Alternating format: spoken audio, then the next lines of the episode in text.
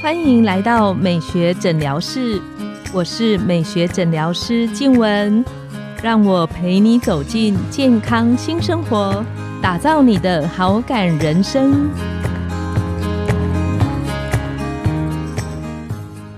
Hello，各位听众朋友，大家好，我是你们的主持人静文，欢迎来到美学诊疗室，跟着黄医师聊健康，懂保养。最近呢，我们家里很喜欢一个游戏，就是到了晚上要睡觉之前呢，我会可能擦擦乳液呀，擦擦一些我喜欢的，可能是一些精油，有时候是帮姐姐按摩，然后有时候是帮我们家的老三小妹妹按摩。那我发现。在这些香氛的里面，特别是按摩的过程，好像都蛮能帮助我们的心情沉淀下来。以前其实我并不理解这些香氛植物为什么身上会带着这些疗愈的能力。几年下来，我发现这些植物好像是被创造设计来对我们的健康是有很大的帮助。那今天我们很开心邀请到好眠芳疗的作者郑雅文校长来跟大家聊聊。怎么样透过使用对的精油，可以帮助我们找回我们的原厂设定，让我们身体更健康，然后晚上睡得更好？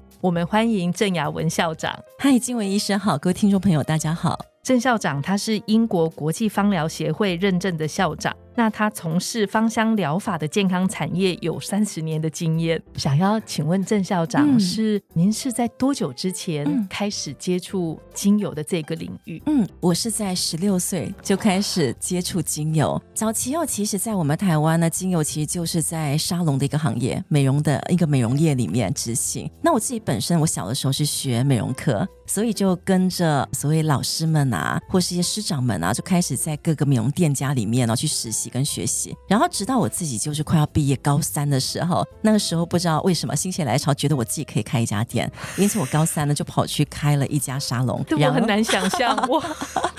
我三十岁也没想要开一家店，怎么有人高三就想开？结果开了一家店之后，我发现呢，就开始有一些卖精油的厂商就会一一的到我店里面来拜访。那因此呢，当时呢也认识了非常多来自于世界各国的讲师，因为早期有精油的厂商，他们都聘请了像是美国啊、法国、德国。各个国家的一个优良的讲师来台湾做教育、做培训，所以十八岁我就开始进到芳疗学习的领域，所以十九岁我领了国际认证，刚好也开了我第二间沙龙。哇！然后到二十二岁我开了四间沙龙。那在沙龙的营运里面呢，其实我们都是以精油在做执行，但在那样子的一个过程当中，我会说我还是不懂什么叫精油，因为我只知道精油很香，老师有不同的味道，对不同的味道当然有不同的作用，但这些作用其实都是来自于 paper 上面的东西。我知道它可以提升。我知道它可以放松，但基转是什么我不知道。然后又再加上有的时候会有一些比较奇怪的顾客，明明他就是一个提神的一个味道，他用了之后居然非常的放松。他告诉我说他回家之后呢，就是呃睡得非常的好。我也很忽悠，明明给你用提神的味道，然后明明就是呢要帮你去做止痛的，然后用下去之后，他居然告诉我说他的肌肉会变得比较紧绷、比较紧实、结实。哎，我也会觉得非常的奇怪。然后在顾客的实践的过程当中呢，让我越来越狐疑。我觉得我真的应该要到国外去好好的学习。因此，在那个时候，我二十六岁的时候，我把我三家、四家店给关起来，然后就到了纽西兰学英文，之后就考上了英国伦敦艺术大学，在那边就是学化妆品制造跟健康管理。那我有主修哦芳疗，但芳疗的部分，当时我所选择的学习不是芳疗的功效成效，我学习的是芳疗毒性学、芳疗致死率。因为在当时会觉得我已经用精油这么多年，我应该想要学一些不一样的，想不到他有开那样子的一个科别跟科系。但是很庆幸的就是，我一路扎到这个领域里面，我才发现了，我在我年轻的时候那样子肆意妄为的使用精油呢，其实对我的顾客是非常有损伤的。因为精油并不是像我们想的，它只是。香香的东西，其实精油它有很大的一个层面，它会透过一个小分子呢，透过我们的吸嗅进到我们边缘系统，改变我们的心情、学习与记忆，然后进到我们的一个血液里面，跑遍全身。那透过我们的皮肤，透过黏膜进到人体之后，它也会幻化成细小的分子哦，进到我们的血液淋巴，跑遍我们的心肝脾胃肾。所以这么样子讲，如果今天这个东西是好的，也不见得身体每一个部位都需要接受。如果这个东西对于人体来讲是有伤害的，等于是全身呢都被它。走过一遍，那也真的是一件还蛮糟糕的事情。所以当时我越学呢，感觉起来就越心慌。然后因此呢，就一路就扎进这个领域里面。在英国呢，我跟着实验室就研究，待了大概三四年的时间，一直在所谓的嗯精油毒性学、精油致死的部分，也发现到原来我们一般坊间普遍的喜欢使用或感觉起来非常安全的精油啊，其实都没有我们想象中的安全。我记得老师在跟我闲聊的时候，因为知道我家里有一个一岁多的孩子，因为后来慢慢发现精油有一些帮助，所以前一阵子我们家小小妹她胀气便秘的很厉害，然后我还想说我要好好的帮她选几款精油来帮她使用。但老师其实你有特别聊到小小孩在精油的使用上，其实是要更加的。注意，甚至是有一个年纪上的限制。嗯嗯、其实，在世界各国在推动芳香疗法，他们都会有特殊族群的协会。其实，对于孩子来讲，会有新生儿芳疗协会，然后还会有婴幼孩童的芳疗协会。那么，以英国而言来讲，那些协会的一个论断呢，就是使用这些精油的，必须要是国际认证的芳疗师，他已经要在精油的使用上呢，已经要有三年、五年、十年的一个历程，他才足以去帮这个孩子做精油的调配。但在调配的过程当中，可能他的一个剂量用的非常非常的少，或者呢，有可能只是用来吸嗅，不会直接去调配啊，去按摩、去涂抹，用吸嗅就好了。所以这些协会里面，他们认为，对甜橙精油，甜橙精油其实透过吸嗅呢，其实就可以让孩子呢放松身心，然后达到消化系统的机能的一个调试。因为我们在讲到哦消化的部分，其实呢很重要，就是人体的情绪，情绪一放松之后，副交感神经一提升之后，我们人体自己会去启动消化的机制啊。有食物啊，它会去分解，然后呢去吸收，然后呢有一些那个废弃物，它会去代谢，这个都是很正常的一个运作。我真蛮开心，知道校长是专门在精油毒物学的。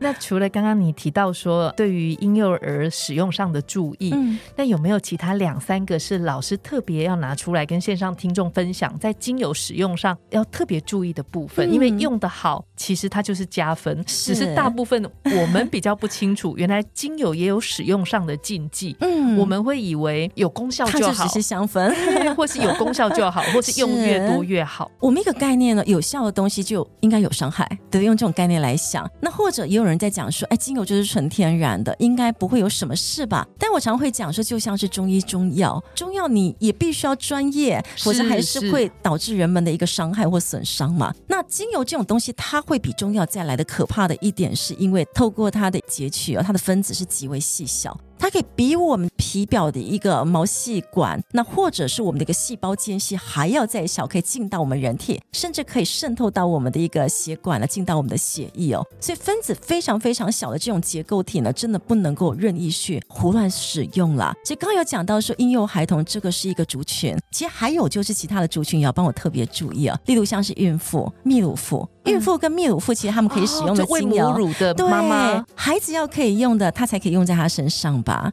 有道理。所以含跨就是他身体的如意，含跨洗发精，含跨使用的香水。只要是有精油的蕴含哦，其实都不太适合使用，否则会透过乳汁啊直接哺育给下一代。然后再来就是呢，一些老人家年纪比较长，新陈代谢比较差。我们常常在讲哦，精油进到人体之后，被人体所用之后，它要排出体外，适时排出体外。所以有多少剩多少，我们就是要排出体外，排多少。当今天的老人家他们的一个循环没有那么好的时候，你给他用一般剂量的精油，对他们来讲就是一个危害哦。想想看，精油它会储存在哪里？它有可能储存在一些我们比较弱的地方，所以肝脏比较不好，它储存在肝脏；那你的胃肠比较不好，它储存在胃肠。因为精油它会以为那一边需要它，它就会囤积在那里。但长期下来，这些外来的东西，尽管是天然，也不是自己身上的，还是会造成身体的一些反扑，身体的一些影响。老师好像在闲聊中有稍微提到说，比方说，其实家里有些长辈可能是有慢性病或者是血压的问题，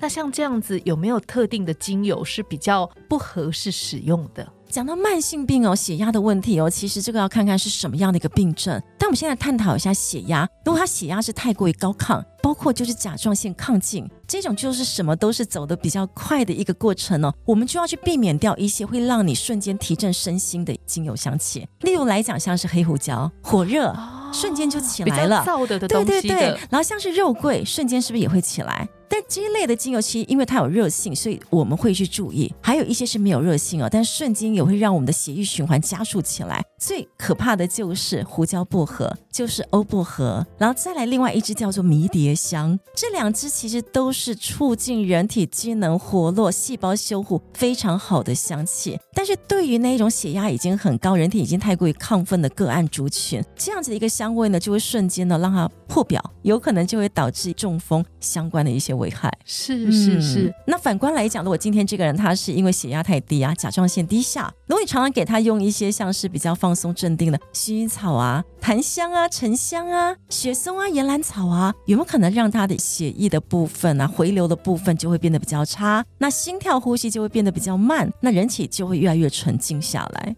所以是不好的，是不好的。所以你要先看看家里面的长辈他们是有什么样的症状，那或者就是呢，他有一些什么比较弱的部分，其实就不要再用一些相似的经验，我去刺激他，去影响他。只要是透过他有在医疗上面已经有在用药的，我们就不会刻意再用精油再共同去协助。例如我有些长辈他们是高血压，然后已经服用高血压的药，然后家里面的儿女们就会特别再去买薰衣草用来家里扩香。大家现在听起来觉得很正常嘛？薰衣草不是每个人家里都有嘛？但是我们这一些要吃高血压药品的长辈，会因为长期嗅闻薰衣草，导致他高血压的药吃的没有效。哇哦，原来会有这种反效果。因为吃了药之后，他人体所有的东西已经荡下来了，结果你又给他闻薰衣草，那人体不能够荡在荡的过程当中，人体会有一个恒定机制的反扑。他必须要跳快一点，活动的快一点，心跳要有力一点点，否则很怕他自己停掉啊。所以是不是整个血压就会在往上飙？是，嗯，所以精油其实是一门很深很深的学问。嗯，早上我刚好有参加一个研讨会，讲到一些药理啊、毒性的一个应用。那现场很多的药师，我们现在讨论这件事情，真的有很多就是你的用药，其实对于精油的使用是有相对性的禁忌的。例如你在用一些止痛药、消炎药，其实有很多那种止痛消炎性的精油是不能用的。胡椒、薄荷、丁香、茴香、肉桂的精油不能同时，当你在用止痛药的时候，同时去合并使用哦。所以这么讲起来，就当你今天有在吃止痛药的时候，你不能够贴沙龙帕斯，因为里面会有相关的一些成分。那如果贴了之后会怎么样？它会让它止痛药的一个剂量功效加成。哇，这其实是一个非常宝贵的学问，因为我都常跟朋友讲，我们很多用的东西，它其实是两面刃。那在我们追求功效的同时，其实它的安全性是我们同样在意的。嗯，那今天我们非常高兴，我们能够有老师来到我们当中，聊到这么宝贵的关于精油使用上的注意。特别是一些使用上很多的小细节。今天我们的节目要来到了尾声，如果有更多想要知道关于老师的，也可以欢迎朋友们查询老师，或者是看《好眠方疗》这一本书。美学诊疗室欢迎你们再度光临，我们下次见，拜拜。